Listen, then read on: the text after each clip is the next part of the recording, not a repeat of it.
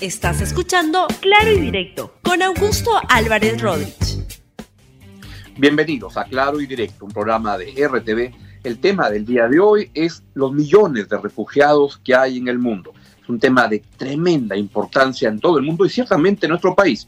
Y vamos a poder conversar con justamente el representante de ACNUR, que es la Agencia de las Naciones Unidas para los Refugiados, el señor Federico Augusto. Bien, les decía que este sábado se celebra, uh, se conmemora el Día Mundial del Refugiado. Quiero, antes de entrevistar al representante de ACNUR en el Perú, al señor Federico Agusti, que vean este interesante video que nos va a explicar rápidamente de qué se trata el problema.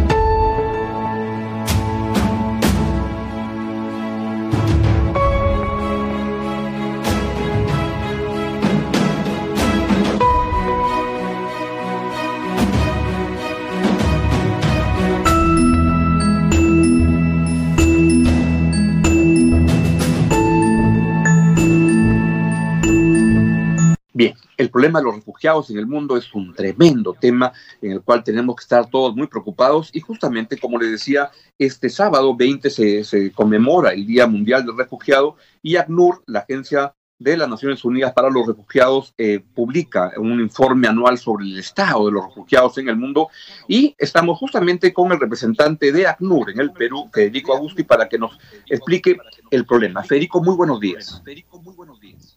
Muy buenos días, Augusto. Muchas gracias por invitarme a tu programa. ¿Cuál es la principal conclusión del informe anual de ACNUR con respecto al año 2019? Mira, el, primer dato que tú mencionabas bien es que es un tema global. Hoy, eh, y el informe que es digamos, diciembre del 2019, eh, indica que hay 80 millones de personas desplazadas en el mundo. Es el número más alto que se registra en, nuestra historia. 80 personas que tienen que haber dejado su ciudad, dejado su país para encontrar seguridad o libertad en otros lugares. Y eso es un dato que no solamente se llama la atención, porque estamos hablando ya del 1% de la humanidad, son personas desplazadas, sino que... Eh, en los últimos 10 años se ha duplicado ese número. En el 2010 teníamos 40 millones de personas desplazadas forzosas, hoy ya son 80 millones, ¿no? Entonces esto muestra la envergadura de las crisis que siguen habiendo a nivel internacional y las dificultades para encontrar una respuesta. Solamente el último año eh, se han incorporado estos registros 10 millones de personas.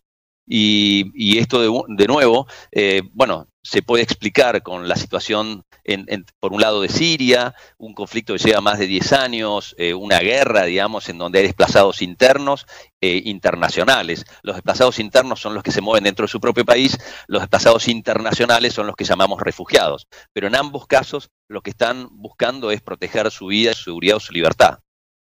Esa sería la, diferencia fundamental entre un migrante porque, porque quiere vivir en otro lado, quiere desplazarse, etcétera, y el desplazado el, desplazado, ¿cuál es la, definición típica del, desplazado? Claro, mira, de vuelta, un migrante internacional, que es lo que normalmente todos conocemos, una persona que cambia de, su, de, país, sale de su país para buscar eh, en otros lugares cómo mejorar su, su, trabajo, sus ingresos, va a estudiar afuera, en general planifica su salida, muchas veces eh, por motivos económicos o de mejora de su calidad de vida. Un refugiado es una persona que no tiene selección, que sale para proteger su vida, su seguridad, su libertad. Es una persona que está siendo o siente temores de ser perseguida por su opinión política, por, por, el credo que tiene, es decir, por profesar una religión, por su raza, eh, por, terminar, por, pertenecer a un grupo determinado de personas. Si se queda, su vida corre riesgo, su libertad corre riesgo. Entonces, eh, ante la amenaza de, la protección de su seguridad, eh, a veces que son por cuestiones objetivas, ¿no? países que, en donde se observa violación de derechos humanos, en donde hay conflictos internos muy fuertes, en donde hay guerras, obligan a esas personas a tomar más que una decisión, esa única alternativa, salir o eh, tener grandes problemas en caso de quedarse. Entonces, básicamente un migrante tiene una, toma una decisión pensada y en general planificada, un refugiado no tiene otra alternativa que salir para proteger su vida o la de sus familiares. Siria nos decías que es el caso principal hoy en día de la mayor cantidad. ¿Venezolanos en qué, en qué orden están en el ranking tan tremendo este? Bueno, es el segundo desplazamiento global más grande del mundo, es decir, de vuelta para poder dimensionar, eh, y es el primer desplazamiento o éxodo masivo más grande de la historia de América. Así que hablamos de, una situación eh, súper compleja en donde el 80, hoy ya podemos hablar de cerca de 5 millones de personas que han salido de, Venezuela eh, y el 80% de esas personas han ido hacia, hacia América del Sur. y si vamos más específicamente hacia nuestro caso, de, ese, de, esos 5 millones, hay dos países que han recibido prácticamente a la mitad, que son Colombia en primer lugar y Perú en segundo lugar. Eh, entre Colombia y Perú tenemos a la mitad de, las personas desplazadas de, Venezuela. Y eso también nos, nos pone en, contexto, ¿no? De que obviamente se ha recibido un enorme número de gente en muy poco tiempo y bueno, eso genera dificultades para las políticas eh, sociales o incluso fiscales para poder atender a, un número tan importante de personas. Hoy, o, sin ir más lejos, en el caso de Perú, el año pasado es el segundo país a nivel mundial en, la recepción de solicitudes de asilo. El primero es Estados Unidos, luego viene Perú, y en el caso de Perú está vinculado a las solicitudes de asilo o de refugio de los venezolanos que han salido de su país buscando alternativas para, esa semejante crisis humanitaria y, económica, social, etcétera, que aqueja al hermano país de Venezuela y cómo evaluar la respuesta del, gobierno, del Estado peruano, del Perú, ante, ante los venezolanos en esas solicitudes de asilo, o pondría la pregunta, ¿qué se puede hacer mejor de lo que se está haciendo ahora? Bueno, mira, yo diría, la primera respuesta eh, eh, es que ha sido un Estado muy generoso. Eh, si, te acuerdas, en, el 2005, 2006, cuando miles y miles de, de, personas de Medio Oriente, particularmente de Siria, iban para Europa, no fue tan fácil la respuesta para muchos de esos países. En el caso de América, de América del Sur, realmente abrieron las puertas a, todos los venezolanos que venían, Perú también lo hizo, se recibió un número muy grande de gente y por supuesto hay cosas que mejorar, pero lo primero es recibir a una persona que sale de condiciones paupérrimas, eh, porque si no los podemos recibir, no los podemos proteger. Entonces, la respuesta de primaria de protección ha sido excelente y hoy tenemos cerca de 900.000 personas venezolanas en el país, lo cual representa un porcentaje importante, digamos, de la población. Eh, y luego, claro, eso tiene un impacto porque todo, todo desplazamiento masivo de gente genera un impacto en la economía, en el trabajo, en la salud, en la educación, y las respuestas del Estado a veces necesitan su tiempo. Eh, por un lado, desde el punto de vista documental se hizo una primera eh, intervención muy importante desde dos ángulos, desde migraciones con el famoso PTP o permiso temporal de permanencia, en donde cerca de medio millón de personas pudieron acogerse, y desde el sistema de asilo, el sistema de refugio, en donde también casi medio millón, 482 mil personas eh, eh, solicitaron eh, eh, refugio en el, Perú y obtuvieron lo que es la constancia de que están en tramitaciones. Luego falta la segunda etapa. Bueno, cómo hacer para terminar de documentar a, las personas para que puedan integrarse, porque en el fondo de lo que se trata es de que puedan integrarse para poder aportar a la economía y, solamente quizás para ponerlos en números muy concretos, eh, en estimaciones del Banco Mundial, Augusto, se estima que el 57% de la población venezolana tiene estudios universitarios o técnicos. Es decir, es una, eh, son personas muy calificadas que tienen mucho para aportar a la economía eh, y al desarrollo del país. Nuevamente, por cuestiones muy, muy de la actualidad, vivimos una pandemia, una situación global inesperada. Bueno, hay 3.000 médicos venezolanos que, que, han venido aquí al Perú que pueden eh, apoyar y estar en la primera línea de batalla contra, contra este virus. Hay cerca de 8.000 eh, enfermeros y técnicos en salud que pueden apoyar a esa respuesta. Así que hay todavía mucho que hacer para poder mejorar los esquemas, para poder revalidar esos títulos, para que las personas puedan incorporarse al mercado y para que puedan ser parte de la solución y del apoyo en una situación tan dramática como la estamos viviendo actualmente todos los países de la región interesantes números los que nos, o mm, aportes que nos puede dar de la cantidad de médicos y profesionales que vienen. Este informe que ACNUR este, publica cubre hasta el año 2019, pero ustedes siguen trabajando en el, en el, en el Perú y te quería preguntar la pandemia cómo está golpeando a, esto, a estos desplazados venezolanos en el Perú. Bueno, muy fuerte, muy fuerte. Es decir, la pandemia en realidad está golpeando muy fuertemente a, todo el país, eso no hace falta este, que lo diga, y, básicamente las medidas que se toman desde el punto de vista de salud, que han sido muy, muy bien recibidas en general por todos, tienen un impacto colateral que es el impacto básicamente en la economía, y en algunos sectores de la economía pegan más que en otros, en general en lo que tiene que ver con la economía informal, en donde prácticamente el 95% de los venezolanos se, se encontraban insertados entonces, eh, temas como los deliveries, los restaurantes, los servicios, el turismo, eh, los, los taxis, etcétera, eh, eran espacios en donde, bueno, ni hablar los, los vendedores ambulantes, pero también los microemprendedores o, aquellos que buscaban distintos medios desde, desde, desde el carácter independiente para poder insertarse, han visto sus ingresos reducidos o casi desaparecidos. Entonces el impacto sí es muy fuerte y, y eso impacta en las dificultades para poder pagar la renta, para poder poner un plato de comida sobre la mesa o para poder comprar medicamentos. Así que sí, claramente el impacto es muy fuerte en la población venezolana y, en general en la población vulnerable aquí en el Perú y en los países de la región también. ¿Y qué le dirías a los peruanos que, que, son un número relevante que dicen, ¿para qué vienen venezolanos acá si ya tenemos muchos problemas nosotros? Que no vengan acá, que vayan a su país, que no se vengan. Acá ya tenemos muchos problemas que este, no podemos recibir gente. ¿Qué les dirías a esos peruanos que piensan de esa manera desafortunadamente? Mira, Augusto, yo, yo empezaría, eh, el, mundo realmente eh, eh, cambia permanentemente. Hasta hace muy pocos años, eh, muchísimos connacionales aquí del Perú salían al exterior y de hecho hay, hay cerca de 3 millones o un poquito más de peruanos viviendo en el exterior. Muchos salieron también por condiciones difíciles aquí en el Perú y todos quisiéramos, porque muchos son amigos, parientes de, de, los que están aquí, que, que, que, que, esos peruanos que han salido tengan como respuesta de los países que lo reciben una bienvenida, la posibilidad de puedan integrarse.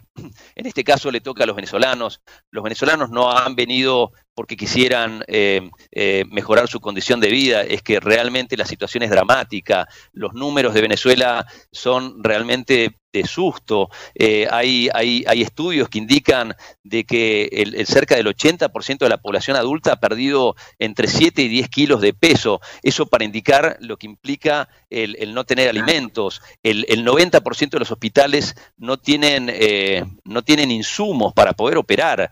es un país petrolero y actualmente hay desabastecimiento de petróleo. Solo para, para, para, dar algunas indicaciones, hay más de un millón de personas o de niños que no pueden acceder a la escuela ni hablar eh, conflictos internos que han hecho que las personas tengan que salir. No en vano estamos hablando del, éxito, del éxodo más grande de, la historia de América. Entonces, yo lo que sí diría es, eh, eh, se trata de solidaridad internacional, se trata de poder recibir a personas que están buscando una oportunidad para poder rehacer su vida. Son personas como cualquiera de nosotros y nosotros trabajamos todo el día con ellos. Si te encuentras con, médicos, con abogados o, con personas que trabajaban todos los días como cualquier quieren a nosotros y que de golpe han tenido que dejar todo atrás, incluso parte de su familia, para poder encontrar recursos para poder sobrevivir y para poder mandarle este, recursos o remesas a, aquellos que han quedado atrás. Seguramente eh, las cosas en algún momento se recuperen y muchos de ellos vuelvan, pero otros tantos quedarán acá y formarán parte de, la sociedad, que somos una sociedad, como casi todas en América Latina, que somos un crisol de razas, en donde nuestra cultura, nuestra eh, tan ponderada gastronomía o nuestra música tienen que ver con esa fusión de razas. Bueno, en esa fusión también seguramente vamos a poder incorporar en poco tiempo a la cultura venezolana como parte del acervo que, va a quedar aquí en, el Perú. Y enhorabuena por eso porque además el problema de los refugiados dejó de ser un problema temporal, sino que ya se vuelve como más estructural y más definitivo. Los que vuelven a sus, a sus hogares cada vez son menos en el mundo, ¿no? Un mensaje final para que nos haga ver el papel que cumple ACNUR en el Perú, cómo ayuda a los refugiados, qué está haciendo y cómo podemos colaborar con ACNUR, las personas que estén interesadas, como yo y muchos en el Perú, por ayudar a los refugiados. ¿Qué podemos hacer?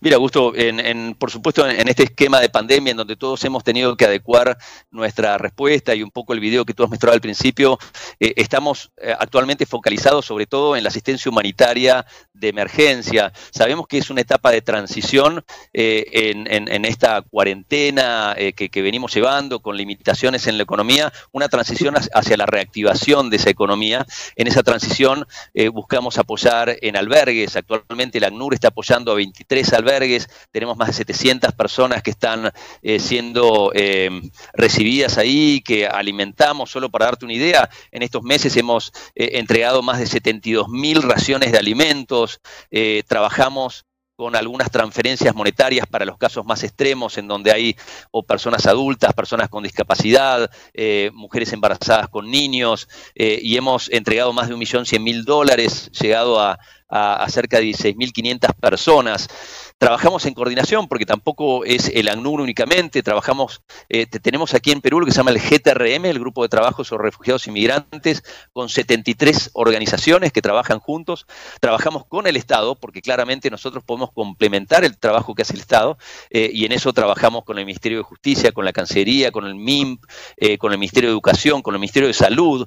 Actualmente Estamos apoyando para poder ampliar la capacidad hospitalaria. Ya lo hemos hecho con el Hospital eh, Hipólito Unanue eh, y el María Auxiliadora y ahora estamos yendo a otros tres hospitales aquí en, Lima para poder poner unos módulos estructurales para poder apoyar eh, en la atención médica que tanto importa. Y, del mismo modo estamos o hemos aportado al Ministerio listados de venezolanos que ya tienen su revalidación hecha y algunos que están en proceso para que puedan incorporarse de nuevo a, poder mitigar los efectos de esta pandemia que afecta a todo el mundo.